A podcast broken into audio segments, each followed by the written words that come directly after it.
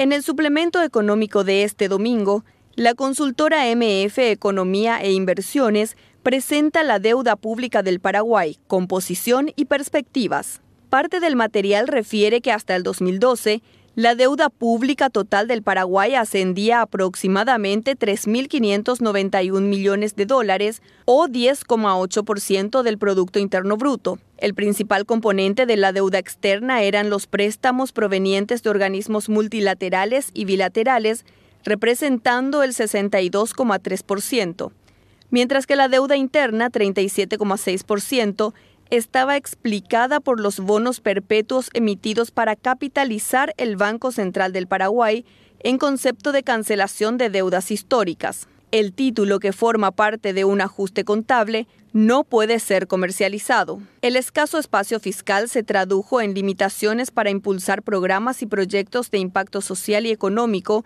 con recursos genuinos, por lo que el endeudamiento pasó a convertirse en el principal modelo de financiamiento.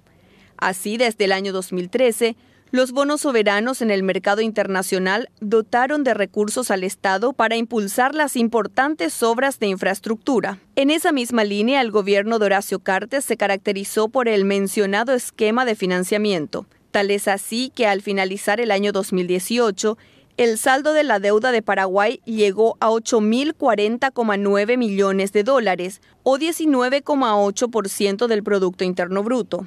La administración de Mario Abdo Benítez estuvo y está cargada de una serie de condiciones desfavorables.